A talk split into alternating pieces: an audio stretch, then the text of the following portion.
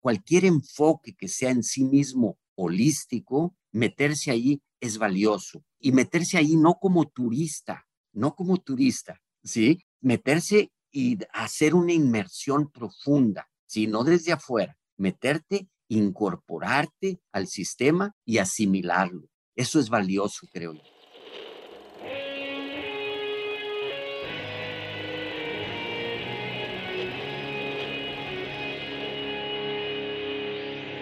Bienvenidos a Volver al Futuro Podcast, donde platicamos con las mentes que nos impulsan a crear el nuevo paradigma de salud y bienestar, conducido por Víctor Sadia.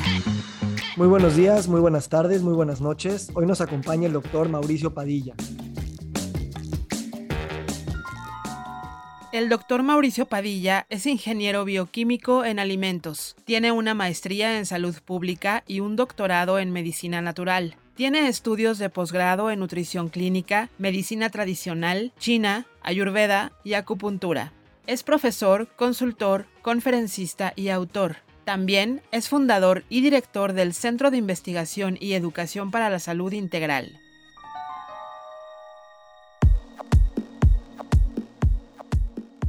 Mauricio, gracias por estar aquí.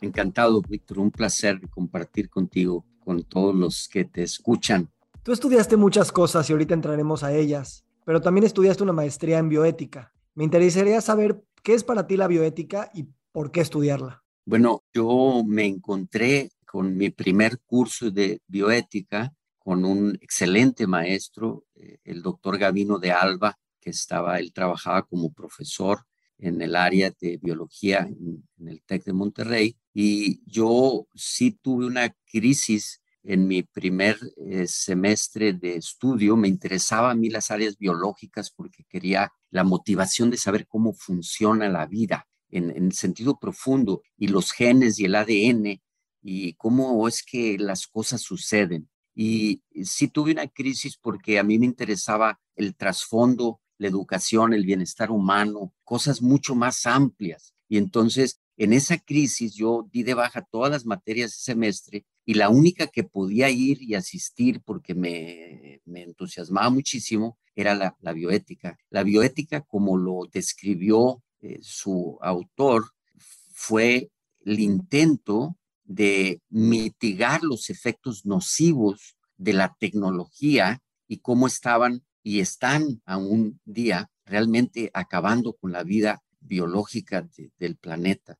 Entonces, él era un investigador en el área de cáncer, e, él era un, biólogo celular eh, estudiando la biología molecular del cáncer, pero él le interesó el impacto de la investigación en el quehacer humano, en la vida humana, en la sobrevivencia del planeta, básicamente. Y eso era lo que a mí me interesaba. Entonces, la bioética une, claro, la bioética pura. Vamos a hablar de la bioética pura porque hay la bioética médica aplicada a muchas cosas, pero esta es la bioética en sí mismo, es, la, es, es el vínculo entre, vamos a llamarle el bien ser, el bien ser, el conectarte con el bienestar de todos y con el origen de la vida y lo sacro de algo que nosotros no creamos, sino nosotros nos encontramos en un entorno sumamente complejo y hermoso que nosotros no fuimos los responsables de crearlo, pero sí estamos terminando con él. Y entonces él vincula esas dos cosas en ese pues acuñamiento del nombre de la bioética, después aplicada a muchas otras áreas, pero originalmente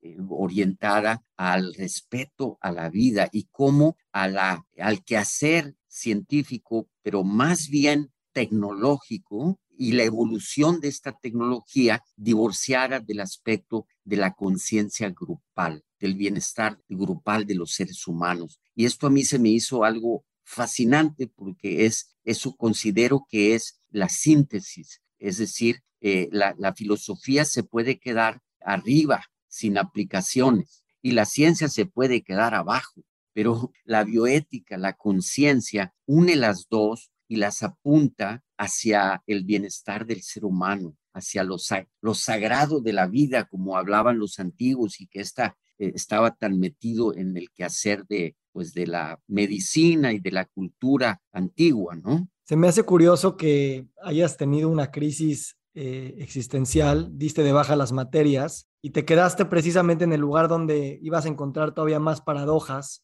tratando de eh, hablar de tu propia vida como persona, como estudiante, eh, al mismo tiempo estar hablando de la sobrevivencia del planeta, del bien ser, de lo sagrado, de la complejidad, y que estabas ahí tú de alguna manera, pues tratando de encontrar respuestas. Pero me gusta esta palabra que usas, que es síntesis, porque precisamente eso es, es de alguna manera contrario al pensamiento científico que hace mucho análisis y separa en áreas diferentes las, las áreas del conocimiento, pero a ti lo que te atrajo en un inicio o tal vez como camino para para avanzar en tu crisis fue buscar esa síntesis. ¿Cómo defines tú esa palabra síntesis y a qué otros campos de tu vida y de tu trabajo profesional aplicas ese concepto? Para mí la síntesis es muy claramente el vínculo armónico entre la tesis, generalmente la tesis es un planteamiento racionalista, y, racionalista y separatista, y el enfoque holístico que está vinculado con eso y que lo incluye, pero que le podemos llamar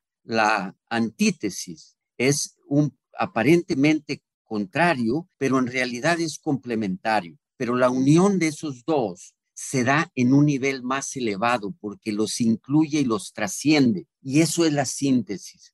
Es ese triángulo de la unión de la tesis, del pensamiento reduccionista analítico y del pensamiento holístico y cómo esos dos se pueden complementar y crear un tercero que es muy hermoso. Eh, un mentor espiritual mío tiene una pintura muy hermosa de los tres sabios. Es, una, es un dibujo a tinta china muy hermoso en donde está un hombre anciano con un bastón y está otro con eh, la gorrita de académico y un pergamino y ellos dos discutiendo acerca de dónde estaba la esencia de la vida para mejorar. Y uno decía que eso no podía uno aprender de los demás, tenía que ser de experiencia propia. Y tu experiencia propia es el camino mismo. Y el otro decía, sí, pero enséñame el camino, ¿cómo es? Pues vente a caminar conmigo, ¿sí? El otro representaba el aspecto académico, que era el aprender de los logros del pasado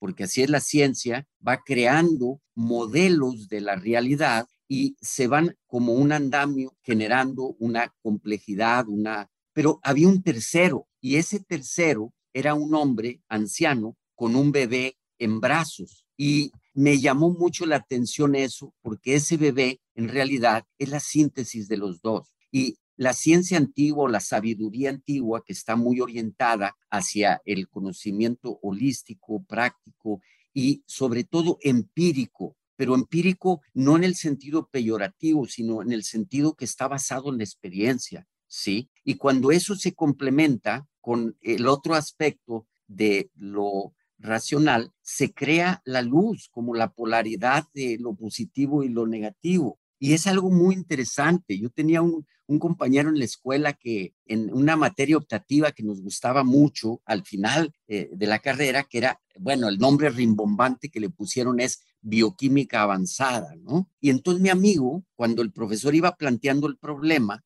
él, antes de que terminara el profesor el planteamiento de la metodología del problema y cómo resolverla, él a los cinco minutos tenía la respuesta. Y yo, yo seguía la metodología yo me tardaba 40 minutos. Cuando yo tenía la respuesta, él, él la tuvo a los cinco minutos. Yo le dije, oye, disculpa, ¿cómo le hiciste?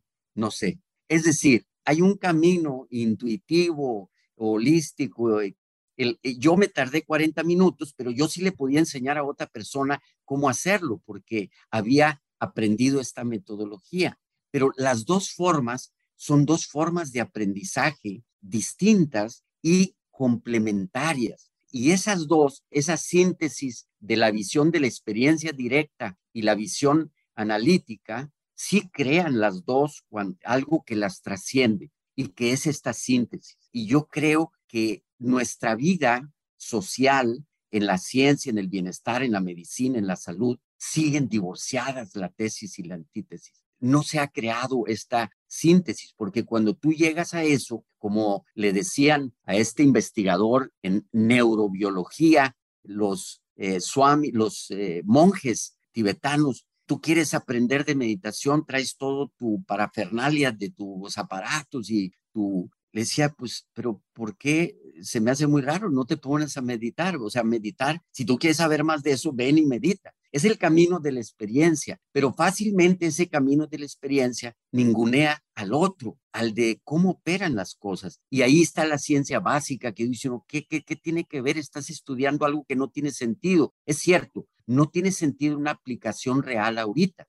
porque es la ciencia básica, pero lo va a tener porque son pedacitos, eh, vamos a decir, del rompecabezas que en un momento dado va a cuajar el yogur y vas a ver algo que es más grande que esas piecitas que estabas tú investigando. Entonces yo creo que la síntesis es algo vital, no solo en el quehacer humano, cultural, eh, social y para salir de este atolladero en el que estamos, sino algo en lo personal. Lo que nos guía no es la ciencia, la ciencia es un, es un medio, como decía un profesor, bueno, es que la ciencia no está orientada a conocer la verdad, pero es que la verdad es algo más grande que la trasciende. La ciencia simplemente está orientada a conocer la certidumbre de los hechos, pero no, no al tema de la verdad, como la experiencia, porque esa experiencia, vamos a ir como conocimiento, antítesis y la tesis, dan la síntesis, pero después hay un tercero, que es la matesis. La matesis es todo eso junto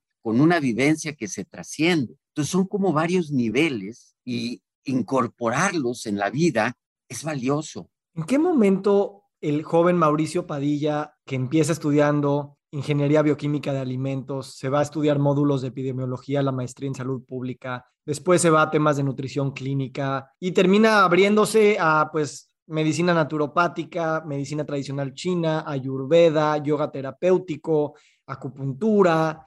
¿En qué momento tú te atreviste de alguna manera a llevar un camino completamente diferente a lo que tu cultura te estaba guiando y dijiste, mi experiencia personal y mis curiosidades personales son la mejor guía para yo ir eh, trabajando, desarrollando mi propia verdad? Bueno, esta pregunta es muy interesante porque te la contesto muy fácil. ¿Qué me llevó a mí a eso? Me llevó una bendita experiencia de la sagrada confusión. Cuando una persona realmente toca, toca fondo de confusión, me refiero yo no a una confusión superficial, esta es una confusión existencial. Es decir, ¿qué voy a aportar yo a la vida? Y haciéndole caso a eso, yo cuando terminé la prepa, eh, me metí a, practicar yoga porque me atraía mucho y yo desde chico me interesaba cómo en el futuro, porque yo jugaba tenis desde chico y decía, pero yo quisiera tener algo que no necesite una raqueta, que no necesite una cancha, que sea solo mi cuerpo.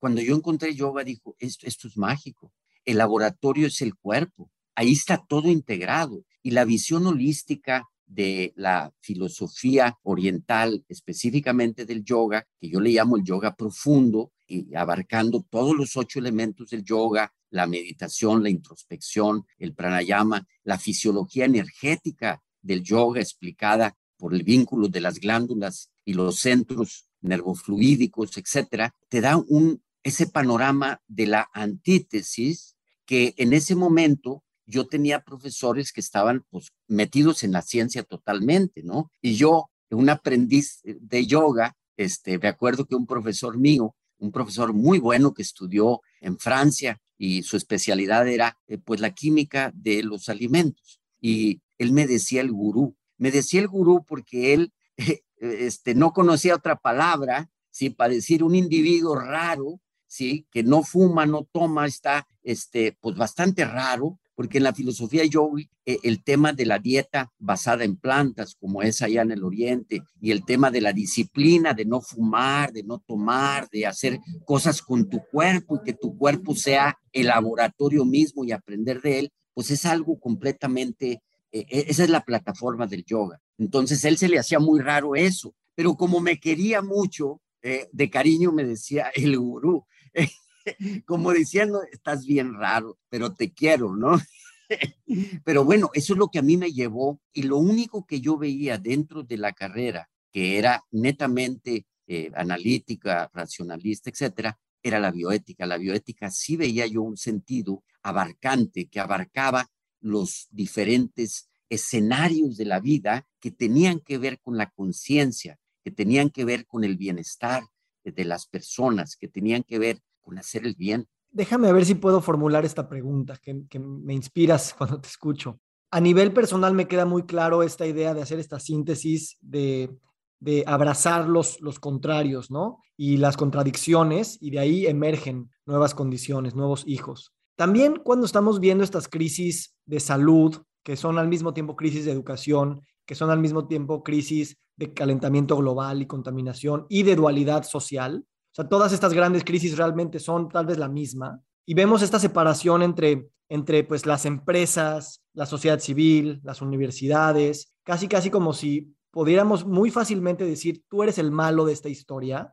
En esta, en esta idea que tú nos estás introduciendo de abrazar los contrarios porque somos realmente complementarios, ¿cómo podemos socialmente, no nada más individualmente, buscar esta síntesis para que socialmente, políticamente, económicamente, culturalmente, podamos abrazar estas contradicciones y de ahí emerger una nueva perspectiva, nuevos procesos, nuevos paradigmas. ¿Te hace sentido la pregunta? Total, me hace sentido total eh, y se me hace una pregunta sumamente valiosa. Yo creo que para mí eh, la respuesta a esa palabra tiene que ver con dos facetas. Uno es la comunidad. La comunidad quiere decir unirse personas que tienen un, vamos a decir, un enfoque similar en el sentido profundo. ¿Cuál es para mí el enriquecimiento? Yo estuve viviendo ocho años eh, en una comunidad, ahí nacieron dos de mis tres hijos y experimenté algo sumamente hermoso de vivir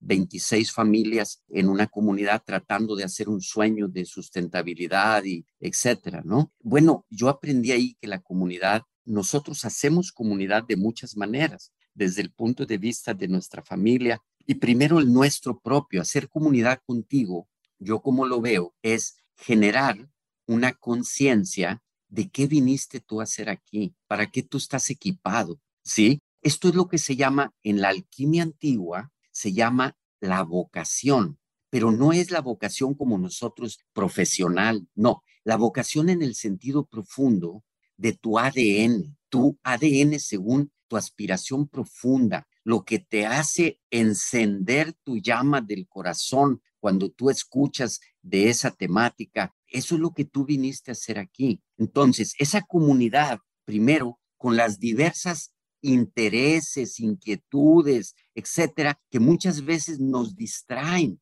y haciendo un, un ejercicio con un gran maestro de Chikun, que estuvo aquí en México y varias veces ha venido, la gente estaba bastante, yo le pregunto, oye, ¿cómo te va en el curso? Pues yo estaba súper contento, entusiasmado. Me dice, pues mal, no, no, no, no nos está enseñando nada. Sí, no estaba enseñando ejercicios, oye. Hizo solo un ejercicio muy importante que es, ¿cuál es tu propósito profundo de vida? Pero más allá de propósitos en el sentido de objetivo, tu propósito, ¿qué quieres lograr? No, tu sentido profundo de vivir, tu intencionalidad profunda de vida. Fue un ejercicio maravilloso. Y esto, cuando tú te das cuenta de a qué viniste tú aquí y qué puedes aportar y cuál es tu contexto en, el que tú puedes aprovechar tus dones de la máxima forma, eso es el camino que en la antigüedad se le llamaba el camino del héroe, el camino de la heroína y del héroe,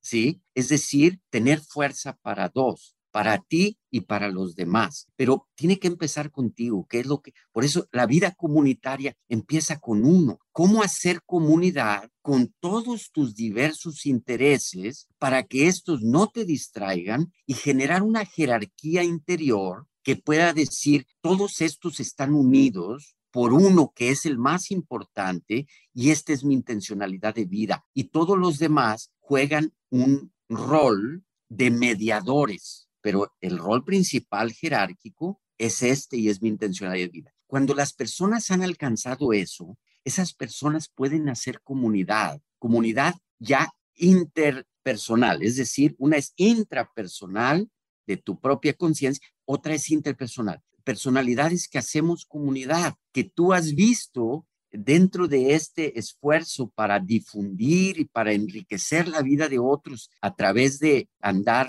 invitando a compartir el corazón de otros, como es este espacio, bueno, ¿qué es lo que a mí me llama? Tú ya encontraste lo tuyo, otro encontró lo suyo, vamos a fortalecernos, vamos a ver cómo hacemos lo que se llama mágicamente en el camino espiritual alianzas. Vamos a hacer alianzas para poder mejorarnos a nosotros y mejorar. Solos no podemos. La soledad es una ilusión del oriente en el sentido del monje que se iba a encontrar.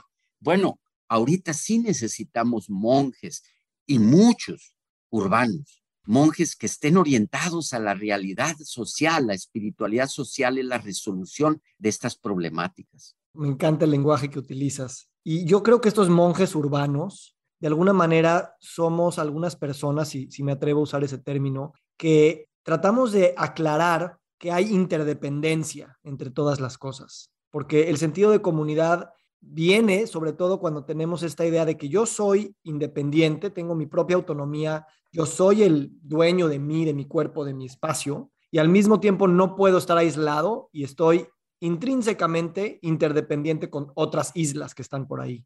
Yo con esto del pensamiento sistémico, que viendo toda tu trayectoria y pensamiento sistémico va mucho más allá de, un tema académico, es un tema, como dices, esa verdad grandota que la ciencia no puede tocar. ¿Cómo podemos comunicar en esta comunidad cada vez con mayor sutileza, con mayor poesía, con mayor eh, sacralización, como tú dices, estas interdependencias que a veces no se nos hacen lógicas o intuitivas por la manera en la que hemos crecido en esta sociedad y que dependemos de saber que somos interdependientes a esos niveles tan profundos. Sí, eh, yo creo que una manera es abrazando nuestra propia vulnerabilidad y sabiendo que eh, otras personas, igual que nosotros, estamos en el mismo barco, somos vulnerables a muchas cosas y, y el barco sí se está hundiendo. Esa es la verdad. Eh, este, es una realidad que vemos que el barco se está hundiendo. ¿Cómo podemos hacer contrapeso los seres humanos respetando, no solo respetando, yo diría ir un poco más allá de abrazar eh, a los demás eh, en su esencia, porque no es posible que todos pensemos idéntico, pero cómo incorporar lo otro, ¿sí? Es decir, lo contrario siempre es complementario. Lo contrario siempre es complementario. Es decir, el polo positivo de la electricidad, el polo negativo, son contrarios, sí, complementarios, complementarios para crear la luz. Entonces, cuando uno abraza a ese otro ser, entendiendo que nosotros lo requerimos a él, sí, porque en realidad sí somos uno. Eh, la película no está completa sin ese otro, es ¿verdad? Es así. Entonces, cuando uno entiende esto y saber que aceptar en el sentido profundo, esta es una enseñanza muy interesante de que el Oriente nos aportó, pero que también está en la espiritualidad de Occidente, abrazar la esencia del otro, ¿sí? Se me hace eso muy importante para crear comunidad. Eh, crear comunidad es un reto, ¿sí? Y, igual en una familia, y, igual en todo, es, es un reto simplemente crear comunidad es un reto y es un reto que vale la pena. Me encanta la vulnerabilidad en este sentido y creo que también cuando a ti te pasó a muy corta edad, estabas en la universidad y ya, ya empezabas a percibir estas grandes preguntas existenciales de la vida y, pues te aventaste a, a, contestarlas cuando hay muchas también distracciones que te hubieran podido llevar un camino donde, a ver, esta es una verdad y te quedas en ella y tú dijiste, pues me gusta esa, pero también me gusta aquella y me gusta otra y pues voy a ir buscando mis propias síntesis. Al mismo tiempo, cuando dices que estamos en este barco que se está hundiendo, también nos sentimos de alguna manera decepcionados, si no es que deprimidos, enojados, eh, con muchas situaciones que nos ponen en esta vulnerabilidad, ¿no? Desde temas de nutrición, de cómo aprendimos a comer y cómo se distribuyen los alimentos, a los temas de la contaminación, violencia, en fin, todas las cosas que tenemos suficientes razones para estar enojados de que nos tocó nacer en un barco que va en una dirección pues difícil. ¿Qué tendríamos que perdonar? ¿Y cómo es importante el perdón y el llorar para de alguna manera continuar con este viaje del héroe, que es aceptar quién somos con todas estas circunstancias que algunas dependieron de nosotros, pero muchas otras dependen de algo que es mucho más grande que nosotros? Es cierto, nosotros somos producto de, de una sociedad que actualmente pues está dispersa, está dispersa desde la educación. Eh, algunos jóvenes ahora que no quieren estudiar una carrera académica como se ha planteado eh, en la sociedad la importancia de tener una carrera académica. Yo cuando tuve esta crisis, quiero compartirte algo que fue algo muy, muy central en mi, en esta crisis que yo tuve existencial, porque era profunda, ¿no? No era, era muy profunda, sumamente incómoda, realmente, y en ese tiempo yo conocí a mi maestro, pero yo pues no sabía que él era mi maestro, pero él estaba con unos discípulos platicando en una mesa y tenía a la derecha una persona, a la izquierda otra persona, y yo con mis pensamientos de ensimismamiento, de dudas existenciales, estaba sentado en la mesa unos cuatro o cinco lugares más hacia el otro extremo de la mesa y no había nadie en medio. Y él les mencionó a estos discípulos de él, ¿sí? Yo usaba sandalias, este, traía pues el pelo largo, eh, así se usaba, ¿no? Y él dice, estos muchachos guarachudos que se salen de la universidad, que para buscar a papá Dios. Dije, wow, o sea, me, está hablando a mí, ese no es el camino. Yo me había salido de la universidad, yo traía sandalias, él se levantó y yo me acerqué a él inmediatamente y me vio, me escaneó con unos ojos amorosos, como si me estuviera viendo todas lo profundo de las entrañas eh, y me dice, como si él supiera todo. Le dije, no, es que yo, maestro, me salí del tal. Sí, yo quiero que mis discípulos vayan a la universidad y que estudien todo lo que puedan aprender ahí. Lo que no se lo enseñen, viene conmigo y yo se lo enseño. ¡Wow! En ese momento yo dije, voy a entrar a la escuela. Por la inspiración del maestro, de lo que él me dijo, yo dije, voy a entrar a la escuela de nuevo. Bueno, yo te puedo contar cosas que después entendí de él, que él me habló de cosas muy profundas de la neurobiología, del cáncer, de la inmunología, que él me lo dijo en 1976, ¿sí? y que ahorita son cosas que se están comprobando. Él nos dijo, porque un amigo mío que estudiaba física eh, y estaba con el tema de la mecánica cuántica y todas esas cosas, bien emocionado estudiando física en la universidad y estábamos los dos juntos platicando con el maestro y el maestro le dice a mi amigo, yo conozco de mecánica. No, mi amigo, yo vi que los ojos se le abrieron así, pero como chispa, ¿no? le interesaba la mecánica cuántica, la física, todo ese tipo. Y el maestro le dice, yo conozco la mecánica de cómo funcionan las cosas. Lo único que me falta es aprender el nombre que los científicos le ponen a los fenómenos. ¡Wow! Yo ahí entendí la diferencia entre la sabiduría de un maestro, ¿sí? Y, y, la, y la ciencia. Son diferentes. Si la ciencia es una cosa, la sabiduría es otra. Esas dos cosas juntas dan lo que yo le llamo la trascendencia, lo sintético. Me encanta. Y también haces alusión a que precisamente para poder seguir eh, formando comunidad a través de estos valores que vienes mencionando, es la importancia de conocer varios lenguajes, ¿no? El lenguaje de la ciencia, el lenguaje de la mística, el japonés, el chino, el náhuatl, porque estos lenguajes son otros mundos que no nada más nos permiten abrir nuestras perspectivas, sino comunicar o traducir. Y ahí, porque ahí es donde nos perdemos mucho en esta comprensión de la interdependencia. Esto que dices de, de conocer lenguajes es literal, ¿sí? Es literal. Son lenguajes diferentes y entender que el lenguaje es valioso en sí mismo porque el lenguaje conecta con el pensamiento y el pensamiento conecta con la esencia. Y ahí pensando también en los planteamientos de los indígenas de la medicina tradicional de muchos lados, en especial de América, los indígenas estaban muy conscientes de eso, pero muchos de ellos sí saben español y ellos aprendiendo el español han entendido cómo pensamos nosotros. Pero yo no he aprendido náhuatl, yo no he aprendido maya, quiché, no he aprendido el lenguaje de otros. Y entonces eso los tiene a ellos en una ventaja, porque ellos conocen lo nuestro, pero nosotros no hemos profundizado en lo suyo. Aprender el arte, el lenguaje, es algo de, alguien así, es algo muy, muy valioso. ¿Qué le dirías a un, a un profesional de la salud o a alguna persona que se está educando en alguna disciplina de salud o que quiere cambiar de dirección en su, en su ejercicio profesional, ¿qué le dirías tú a alguien que va como empezando en la dirección para que, pues sí, para que redefina de alguna manera lo que es la salud? Bueno, tú mencionas en el ejemplo, la pregunta es alguien que está empezando, eh, vamos a decir, en el mundo académico de la medicina occidental. ¿Es así? Sí, alguien de nuestra sociedad que quiera estar en la industria de la salud.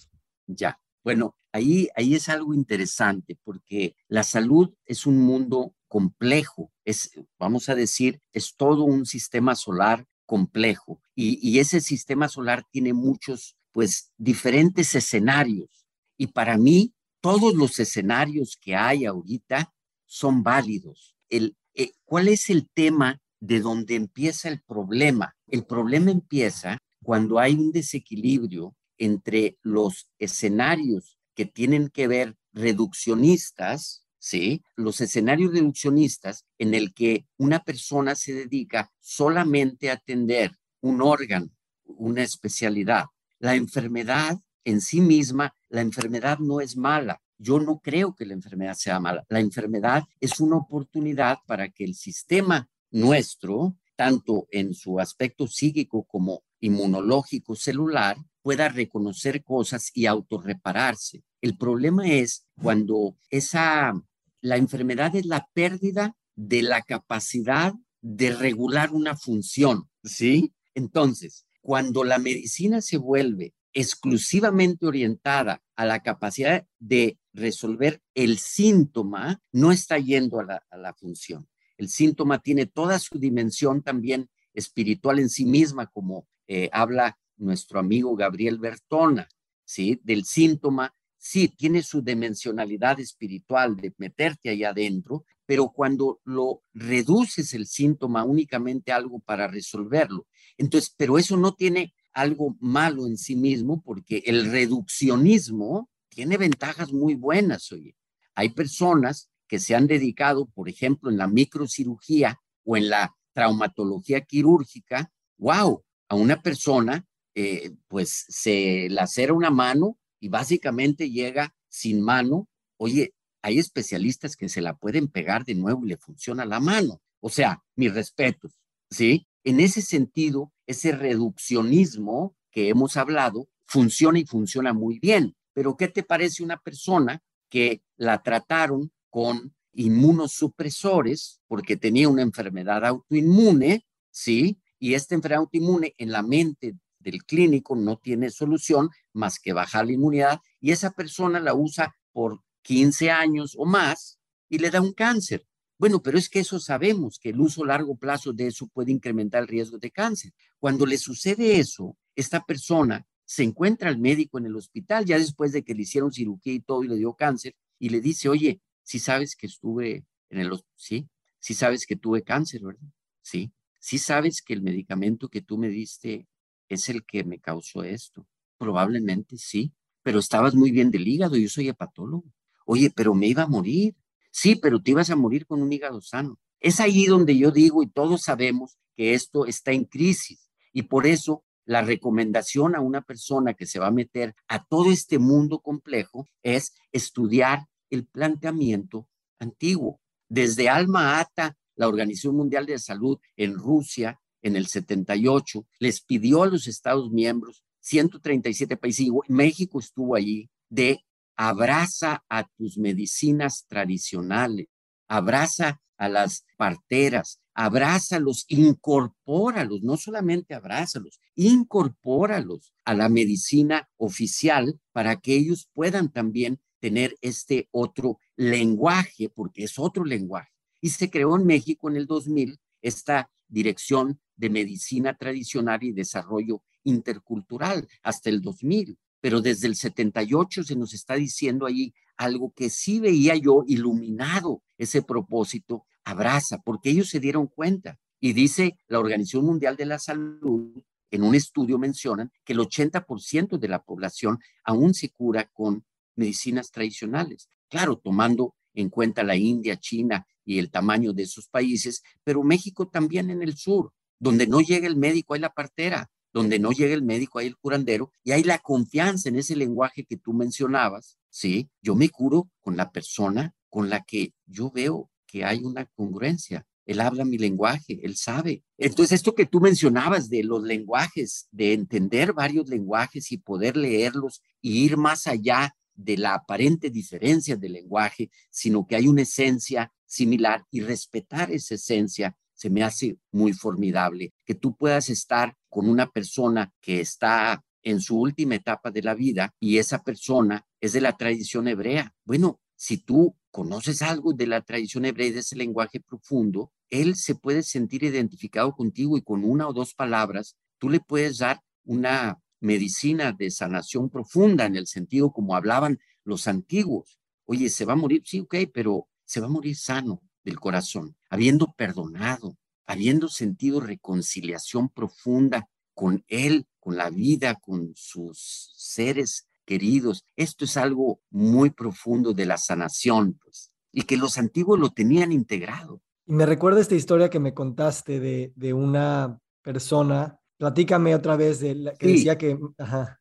Jean, Jean Ashterberg es una eh, psicóloga que se metió al tema de la medicina tradicional, pero cuando ella se iba a meter en esto, ella se metió porque el primer encuentro que tuvo fue con un eh, médico bueno, medicine man, hombre medicina en la tradición del norte de América, se le llama medicine man, a lo que en Siberia se le llama un chamán y a lo que aquí se le llama un, pues un curandero, un médico tradicional. Entonces, él le dijo, el problema con tu medicina, hablando de la medicina occidental, que ya representaba ese modelo de salud, es que mantienen vivos a los enfermos. Ella se consternó y tomó la, pues eh, el disfraz de, de, la medicina occidental y le dice, ah, se, sintió herida, le dice, oye, entonces que tú en tu medicina se curan todos. Sí, todos se curan. Ah, ah, órale, o sea, tu medicina no falla, todos los se curan y, y vas a evitar la muerte. No, dice nosotros, nuestro objetivo no es evitar la muerte, eso no es decisión de nosotros, humildemente, eso tiene que ver con el gran espíritu, Huacán Tanca. Nosotros no, nosotros no vemos eso. Pero las personas, si muere, muere sano, muere reconciliado, muere con esa, oye, qué interesante ese enfoque, oye, ¿cómo? Un indígena atrasado de dos mil años de atraso que no tiene nada que ver con la tecnología y es esto, esta experiencia, es lo que te decía de la experiencia del conocimiento empírico y el conocimiento académico y cómo sí se pueden abrazar. Me recuerda mucho a este hombre campesino que andaba por aquí, por eh, Nuevo León, era de la zona de Santiago, Nuevo León, un campesino, y me dice, le gustaba mucho, yo estaba en el sistema alimentario mexicano, le gustaba hablar con nosotros, y las chicas se le decían, ese viejito ya quién sabe qué trae. A mí me encantaba platicar con él. Un día me dice, oye, fíjese que me invitaron a, a un congreso, a dar una plática en un congreso de, de química de productos naturales. Y pues yo le dije que tal vez se habían equivocado porque yo no era estudiado y mi hijo se llama igual, ¿sí? Cleto Botello, mi hijo, y él sí es estudiado, él fue a la universidad. No, don Cleto, usted quiero que nos dé la charla. Y ahí don Cleto aceptó, inicia esa charla con 350 químicos de todo el mundo hablando, y él empieza esa charla así, diciendo, señores, la ciencia da la elocuencia, pero la experiencia da la contundencia. Es decir, ahí está ese modelo holístico, de la experiencia, ¿sí? Que no tiene las palabras que usa la ciencia, pero sabe la esencia de los modelos y mucho más allá de lo que actualmente se ha clarificado dentro de, de la ciencia. Y eso se me hace muy interesante, ese abrazo. Y la pregunta de qué recomiendo abrazar esas otras visiones holísticas a través de la medicina china, de la medicina ayurveda, de la medicina mexicana, cualquier enfoque que sea en sí mismo holístico, meterse ahí es valioso. Y meterse ahí no como turista, no como turista, ¿sí? Meterse y hacer una inmersión profunda, ¿sí? No desde afuera, meterte, incorporarte al sistema y asimilarlo. Eso es valioso, creo yo. Tú trabajas mucho con la dieta de la milpa y va mucho más allá de un tema de dieta, es una forma de vida, es un ecosistema. es una manera ancestral que ha sido muy efectiva y que la tecnologización, la globalización, la industrialización, la racionalización, pues de alguna manera lo hace ver como algo eh, ineficiente, como algo pues romántico, pero que no queremos. ¿Cómo, este es otro ejemplo realmente para volver la mirada hacia el pasado, para proyectar el futuro? ¿Cómo incorporamos, qué significa para ti esta milpa desde esta perspectiva general? ¿Y cómo vamos a utilizar la tecnología y la ciencia para sacar lo mejor de esta posibilidad? Ah, eso se me hace muy interesante lo que dices, porque yo les voy a decir mi visión, que puede ser que aporte algo. La dieta de la milpa se le ha llamado así, pero vamos a llamarle la dieta autóctona eh, de América, ¿sí? Que se le ha llamado la dieta de la milpa. Milpa es una parcela, como todos ustedes saben aquí. En Venezuela se le llama el conuco, en diferentes partes eh, a esa parcela se le llama diferente, pero es la dieta basada en alimentos, como decía Michael Pollan, come alimentos, mayormente plantas y come con moderación. Wow, ese hombre eh, en tres, eh, en una frase corta, él resumió una gran cantidad de conocimiento científico y ancestral. Come alimentos. ¿A qué se refiere come alimentos? Los alimentos vienen de la tierra. Los alimentos son lo que ha mantenido a las civilizaciones. Y aquí nos burlamos de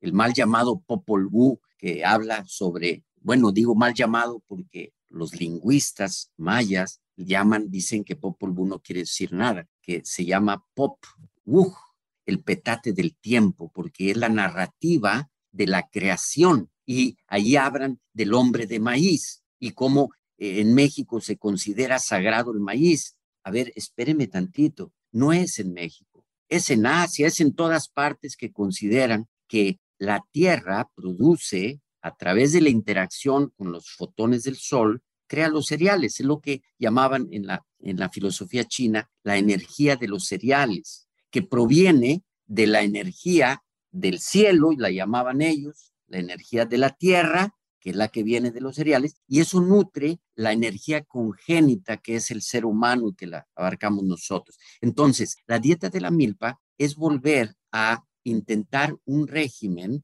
no importa si tú estás en un lugar urbano, pero podemos crear en nuestro tiempo los planteamientos que hicieron ellos de volver a una dieta basada en alimentos. Y es lo que dice Michael Pollan, come alimentos. Lo demás son condimentos, ¿sí?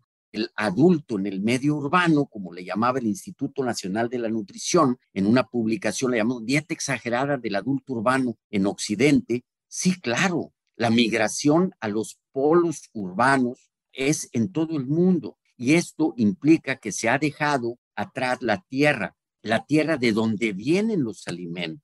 Interesantemente, el 80% del consumo, estos son datos de la FAO, que el 80% del consumo de alimentos proviene de pequeños productores familiares. Eso es interesante, es decir, volver a la agricultura que era orientada al consumo, no a la venta. Ahorita hay el tema del comercio, de los commodities, de cambios.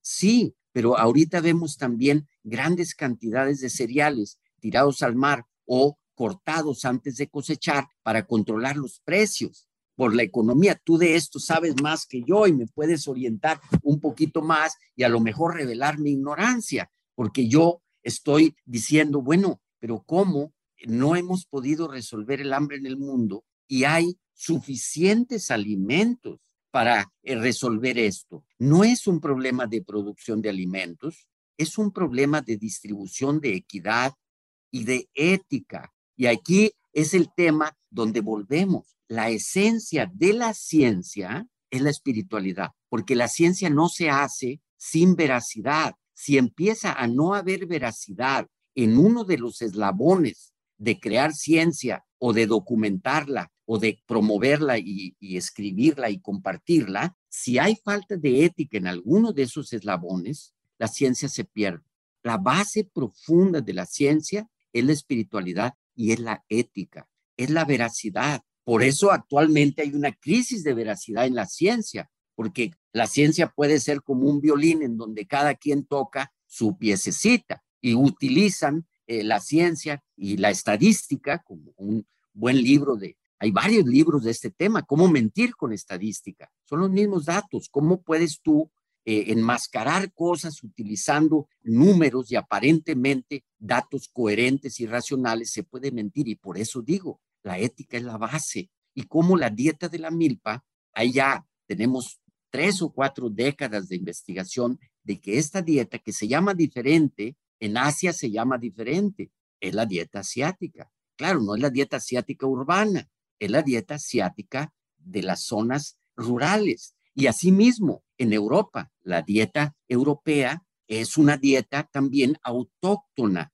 lo que conocemos ahora como la dieta mediterránea. son dietas tradicionales basadas en alimentos. La incorporación de esos cinco grupos de alimentos, frutas, vegetales, gramíneas o cereales como el maíz, semillas oleaginosas y frijol. Esos cinco son la plataforma de una dieta adecuada. Creo yo que este es el sentido profundo y eso se puede recuperar incluso, no importa que vivas en una zona urbana, incorporar más estos alimentos y en tus compras también ser consciente de comprar en un lugar en donde hay comercio justo, donde tú le puedes ir a comprar a lo mejor al tianguis a una persona que trae a, los tianguis en las zonas urbanas algunos alimentos que él creó en su pequeña parcela. ¡Wow! Esto realmente en, Estados Unidos, que yo viví un tiempo en Austin, cuando estuve ahí en la Universidad de Texas, eh, bueno, ahí hay lo que se llama farmers market. Son tianguis.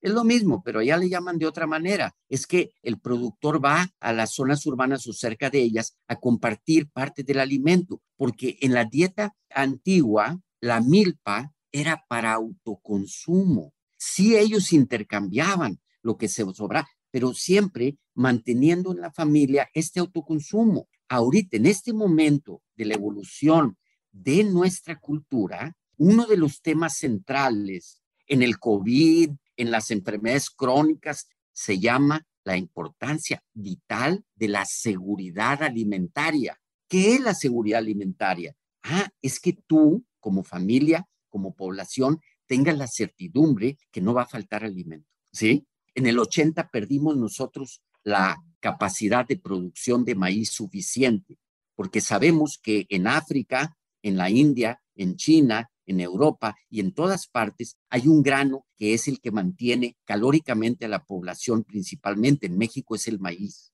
Cuando un país pierde la soberanía alimentaria, llámale soberanía, llámale seguridad alimentaria, llámale sustentabilidad alimentaria, como tú quieras, es lo mismo.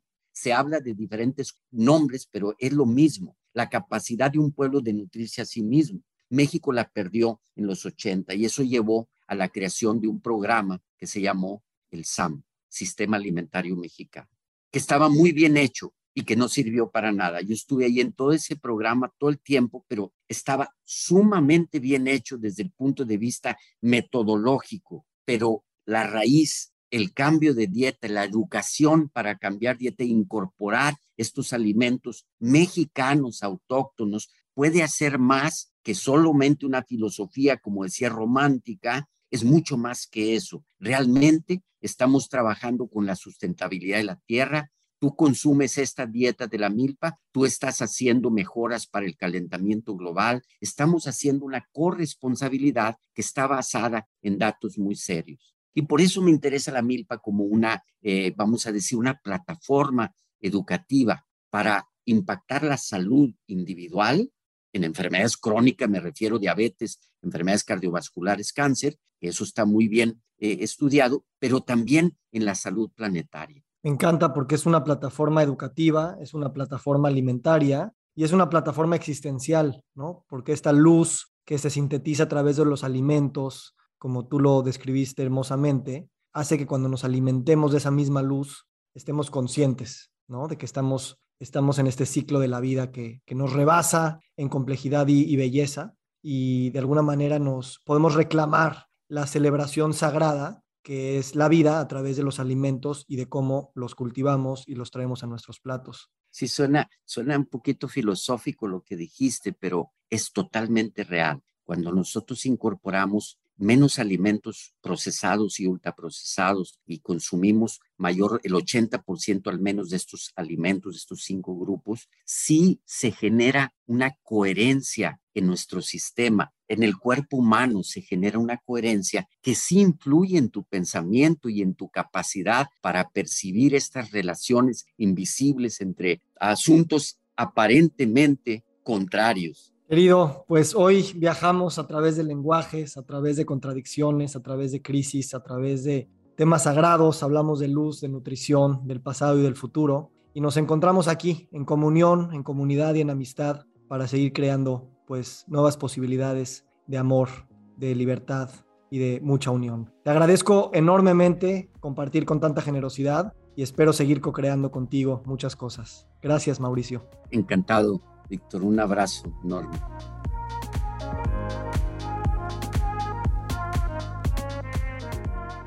Nos encantaría recibir tu retroalimentación de estos podcasts para continuar generando contenidos que te sean útiles e interesantes. Si puedes, déjanos un comentario en la página web victorsaadia.com.